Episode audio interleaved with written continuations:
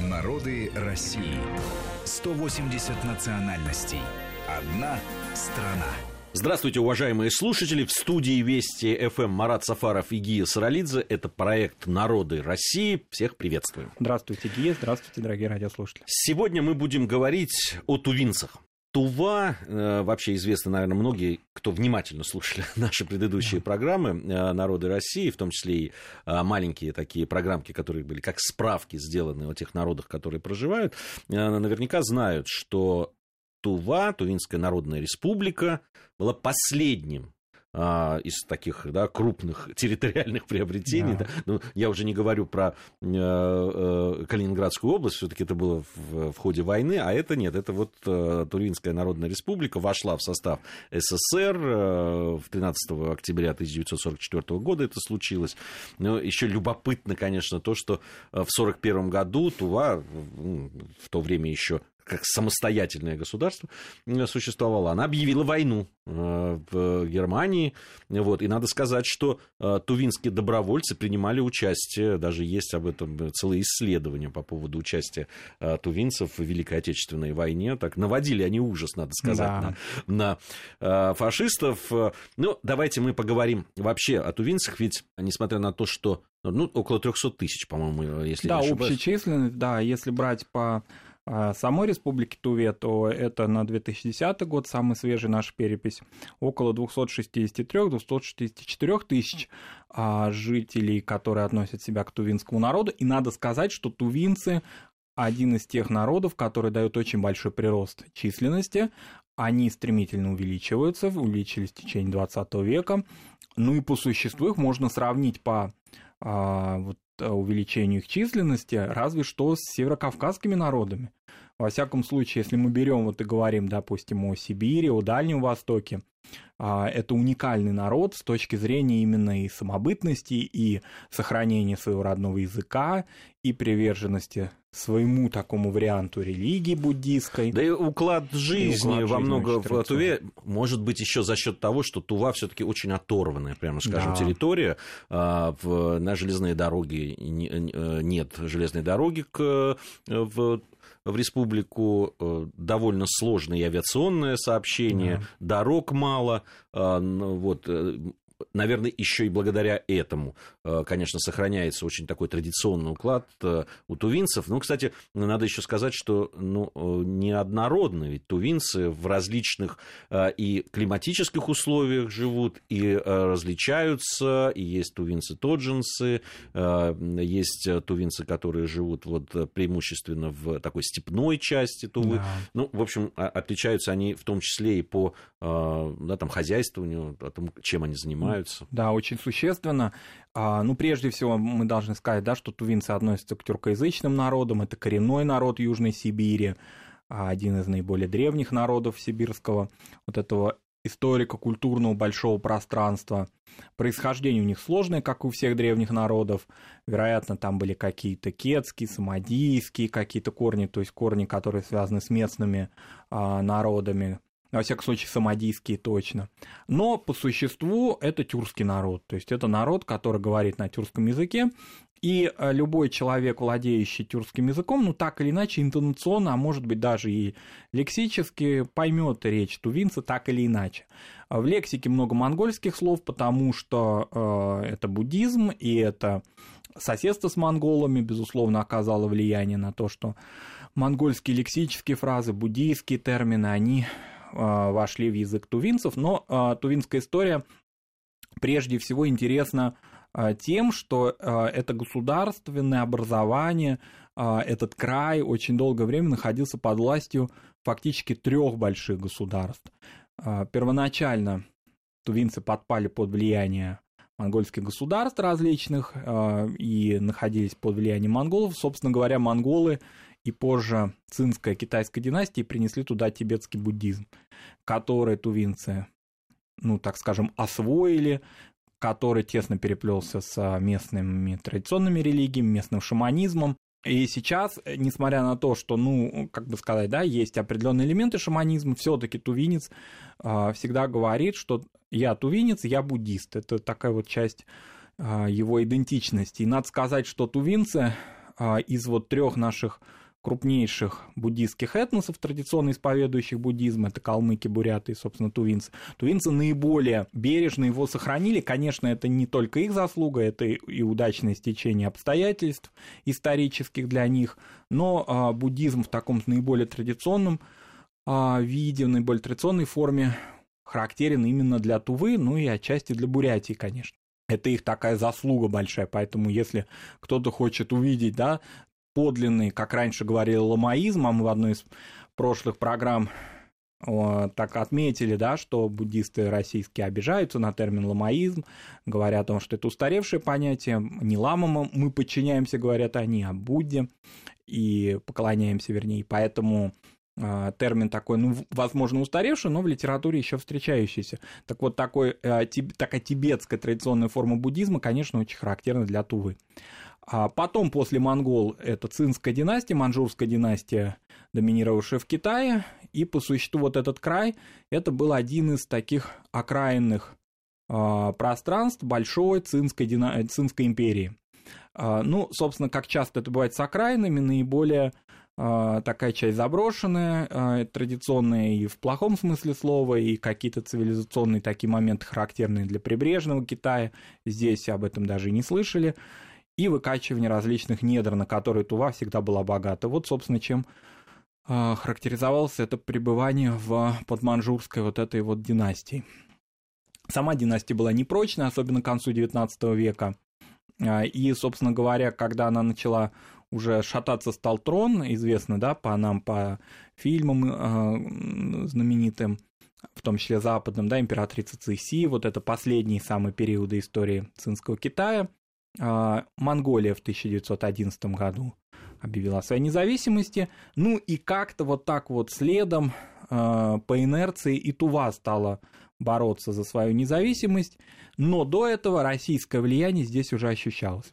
Уже в XIX веке был подписан Пекинский договор между Россией и Китаем, который э, очерчивал границы Российской империи и Китая. И следуя ему и другим договор, э, ну, каким-то да, договорным отношениям между Россией и Китаем, российское влияние, прежде всего торговое, на ослабшие, ну, по существу уже полуколониальный Китай, оно возросло. Российские купцы активно проникали в Урянхайский край, так они называли а, современную Туву. Это старые разные термины, и мне с числа, как народы в Российской империи, в других государствах именовали, но сами народы такие наименования не разделяли, да, иногда считали даже оскорбительными. Так вот, урианхайцами себя тувинцы не считали, но, тем не менее, в официальных документах так именовался и народ, и сама эта большая территория. Но территория вроде бы России тогда не принадлежавшая, но в торговые пространства, в торговые интересы России входившие, купечество сюда приходило. Но, как это часто бывает, э, русский купец приносил с собой не только э, торговлю, да, товары, но и новую цивилизацию, безусловно. Более того, русские э, люди стали селиться даже уже вдоль берегов рек, в долинах, в наиболее освоенных частях, приносили с собой земледелие. Земледелие было в Туве, но было, а, это проса в основном было, выращивалось. Кроме того, они покупали в Китае рис. А, он употреб... В общем, зерновые культуры употреблялись в пищу, но это было, конечно, очень вспомогательно. Даже говорить об этом не приходится. Основное занятие, это, конечно, скотоводство. Так вот, русские принесли, конечно, с собой еще в китайский период совсем новые культуры и новые какие-то способы хозяйствования. А, поэтому не случайно, что на русских стали смотреть как на надежду, на свою в момент вот этого ну, ослабления ну, Китая. Ведь э, эти территории очень активно, особенно в начале 20 века, изучались и с точки зрения военной, и с точки зрения научных экспедиций, э, да, так, какие-то военно-разведывательные такие вот экспедиции были э, туда. Вообще, я так понимаю, что а, где-то в конце 19-го, начале 20 века а, в России начинают а, придавать такое стратегическое значение вот этому краю. Да, э, это было связано прежде всего с тем, что Россия определяла свои границы на Дальнем Востоке, в Южной Сибири, четко их определяя. Ну, нам известно по истории 20 века, первой трети 20 века, прежде всего российские интересы, связанные с Манчжурией, с Харбином, но это известные темы, и не случайно там появилась такая большая русская колония. Менее известно вот именно пространство а, Южносибирская, где Россия, конечно, имела и свои политические интересы, помимо торговых. Но, как это часто бывало с европейцами, вперед шли э, торговые смелые люди. Они прокладывали дорогу своей империи, своему государству. И вот этот образ русского купца, который привнес с собой не только да, корабейный какой-то товар, но и многое, что тувинцу э, пригодилось в жизни, он во многом сформировал образ России у тувинца, и поэтому не случайно, хотя были определенные партии, которые, ну так, кавычка, конечно, группировки скорее, а, ратовавшие либо за независимость Тувы, либо за промонгольское какое-то да, решение политического будущего, либо пророссийское, все-таки пророссийское движение, оно победило. И к 1914 году тувинцы обратились к русским властям, фактически к царю, с просьбой принять их под протекторат. Ну, первое там, это первое обращение в 12 еще году было, но оно такое было не от имени, так сказать, всего народа, всего да, народа. что называется, да, а в 14 году, незадолго до Первой мировой войны, э, Тува вошла под протекторат России на э, обращении, которое передали чиновники Николаю II, он подписал, э, он указал, вернее, слово «согласен». Тува, таким образом, Урянхайский край вошел в состав России. Но протекторат каким образом да, определялся? Что такое протекторат? А, прежде всего, внешнеполитические дела переходили к России. Поэтому вопрос его, э, этого края будущего с точки зрения взаимодействия с Китаем или с набиравшей силу Монголии решался в Петербурге. Все. А вот вопросы внутренние, например, вопросы религиозные, хозяйственные, они решались на месте а, различными вождями. Это устраивало тувинцев, это устраивало русскую власть. Но по существу этот очень короткий период, да, с 14 по 17-18 год, он, конечно, не привел к тому, что какое-то освоение этой территории произошло не в России. просто. Не успели. Единственное, что пытались успеть, создать э, политический центр, ну или скорее административный центр, он был создан, его назвали таким говорящим именем Белоцарск, а, вот, а, ну, это по существу и было единственное крупное поселение, поскольку большая часть тувинцев кочевали, а русских всего было очень мало. А, на месте этого Белоцарска, собственно, находится нынешний Красный город, Кызыл, в переводе с тувинского, административный центр, столица а, Тувинской республики. Поэтому... Республика Тыва. Республика Тыва, да. И, кстати говоря, это конституционное название в России, да, но все-таки мы э, можем назвать и так, и так, да, хотя самоназвание тувинцев, да, Тыва, они вот так себя именуют. Соответственно, в этот период времени э, в орбиту вошли, но освоение не произошло. И поэтому не случайно, когда произошел развал Российской империи, э, Тува обрела такую определенную независимость. Но эта независимость была по существу все равно продолжением темы взаимодействия с Россией, но теперь уже с советской. Начался уникальный период существования Тувинской э, республики, иногда ее называли Тувинская Арадская республика от слова Арат. Э, а сначала же она называлась Танут-Ива. Танут-Ива, да. Народная республика. Народная Тану... республика, потом вот это Арадская, Арат это слово для Тувы э, символическое, это Чебан, фактически пастух, главный человек в Тувинской степи. И вот такая республика просоветская, она просуществовала до 1944 года как независимое государство. Поэтому, например, а, многие там были политические деятели, скажем, женщина, там председатель а, Верховного Совета, и в Туве гордятся, в тот период времени, вот в независимой республике, они гордятся, что она была чуть ли не первым председателем парламента женщины в мире, потому что формально действительно она таковой являлась. Хотя, безусловно, эта республика зависела от Советского Союза и имела с ним прочнейшие связи. По существу Тува а, уже в 2014 году вот обрела свой путь не китайский, а российский. Она как бы находилась между двумя государствами.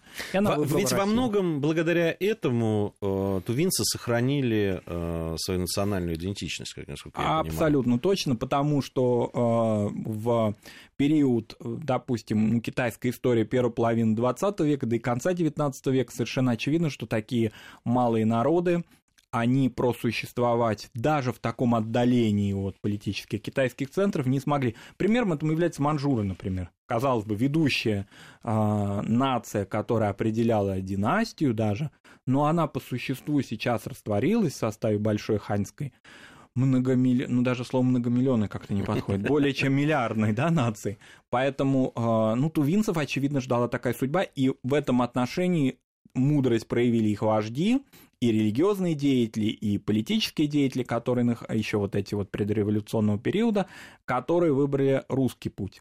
Это был самый правильный выбор помимо там других вещей, которые связаны с инфраструктурой, с цивилизацией, с тем, что в этот период независимой Тувы большая часть интеллигенции была подготовлена в Москве и в Ленинграде, это все понятно, но само сохранение этноса и то, что он увеличивается в течение 20 века а, численно, стремительно, ну, как бы говорит о том, что это, конечно, был единственно правильный путь. Вообще, мы когда снимали фильм э, э, в Туве, э, в тувинцы сами говорили, что долгое вообще установление границы да, там четкой, э, которую уже нельзя пересекать, для них было, в общем, э, достаточно болезненным, э, болезненной процедурой, потому что они оказались разделенной нацией. И какое-то время, так, пока эти границы были призрачными, а тувинцы их просто не замечали. Они кочевали из одной страны фактически в другую, а потом, после того, как возникли эти границы, да еще и когда проблемы начались между государствами, то фактически прервались там родственные связи. Да, определенная часть, небольшая часть тувинцев э, проживает на территории Монголии, проживает на территории Синьцзяня, то есть территории нынешнего Китай, нынешней Китайской Народной Республики. Это очень небольшие группы, численно, ну, около, там, допустим, трех тысяч человек, точных данных нет. То есть это цифры численности небольшие, они, да, живут за пределами России, за пределами Тувы, соответственно, то есть они там остались. Вот, а, допустим, в Китае Синьцзянь вообще же самая многонациональная часть Китая, ну или одна из самых многонациональных, а, и там много тюрк, тюркских народов проживает, и казахи там проживают, и уйгуры, конечно, и вот тувинцы тоже. Поэтому, да, безусловно, но сказать, что она вот, допустим, разделенная нация, это нельзя так сказать. Все-таки эти общины, они очень малочисленны. Основная часть тувинского этноса проживает на территории России в а, Республике Тыва. А, да, ну, сами вот они считают себя. Ну, сами считают, да, безусловно, потому что а, для небольшого народа, допустим, 300-тысячного, даже 10% или там даже какой 10, меньше 10%, да, если мы говорим о 3000, все равно это существенная цифра. Это мы, да, хотел сказать, русские люди, да, ну и русские в какой-то степени, да, а для нас какие-то осколки нашего мира, мы их ценим, но это все-таки не та часть, которая, допустим, болезненно ее присутствие где-то очень далеко, там в Тунисе, например, где была русская община. А для маленького народа, конечно, это очень существенно, безусловно. А по поводу а, Э, вот э, каких-то этнических групп э, да. тувинцев. Мы уже начали этот разговор и говорили, что там это зависит и от места проживания, потому что Тува уникальное место, безусловно, да. потому что от фактически пустыни, да, песчаной пустыни причем, это удивительно, до тайги. Да, до тайги. Да. Причем такой горной тайги. Горной тайги это да. все вот, это все Тува. И это, конечно, наложило отпечаток на а, те группы, которые в тувинском народе присутствуют. А, хотя тувинцы-тоджинцы составляют не очень большую часть народа, да, разные цифры называют, некоторые цифры, некоторые этнографы говорят вообще о 5% всего-навсего, да, а, тувинцев-тоджинцев в составе тувинцев вообще. Тем не менее, это особая группа, и она известна любому тюркологу, любому этнографу, любому исследователю Сибири, потому что тувинцы-тоджинцы – это тюрки-оленеводы. Ну, казалось бы, тюрки-оленеводы есть и другие, якуты, долганы, а это таежные оленеводы. А проживают они в Тоджинском районе, это северо-восток Тувы, это очень большая территория, сам район колоссален по своей территории, хотя и мало заселен. А, и они разводят оленей, и весь быт и культура их связаны именно с оленеводством. Но помимо этого они а, традиционно а, истории, во всяком случае раньше, тувинцы тонжинцы собирали сарану, но это, как бы сказать, ну, что-то типа луковиц лилии. А, эти луковицы, вообще это вот то, когда говорят, да, в учебниках о собирательстве, вот классическое собирательство, это выращ... Э, не выращивать, а собирать то, что дает сама природа, и вот эти луковицы они перетирали, использовали их а, в качестве, ну, фактически, ну, не муки, но, во всяком случае, из нее готовили лепешки, так скажем, а, и добавляли в другие блюда. То есть это была важная часть а, быта а, тувинца, использования а, различных диких корнеплодов, которые бывали. Иногда тувинская семья собирала тоджинское до 100 килограмм этой сыраны, в мешки они, значит, их собирали и использовали. Высушивали, потом заготавливали кедровые орехи, это было очень важно, шкуры, бересту для изготовления одежды заготавливали, были у них известны даже им кузнечные и столярные промыслы, а вообще важно сказать, что тюркам Южной Сибири а, для них было, вернее, характерно, да, кузнечное дело, это известно, например, и по другому маленькому тюркскому народу, шорцам, живущим в Кемеровской области, которые знали, что такое а, кузнечный промысел. Вот. А, но основное это все-таки у Тоджинс это олень. И поголовье оленеводства постепенно восстанавливается в Туве, а, это очень важная часть жизни Тувинского, Тувинской республики, восстановление именно вот этой экосистемы и всего, что связано с традиционным, а, традиционным промыслом. Но большая часть тувинцев это, конечно, э, скотоводы такого традиционно а, тюркском понимании этого смысла, а, этого понятия, вернее, это разведение овец, это разведение лошадей, и, соответственно, также... И верблюдов, кстати. И верблюдов, и даже яков.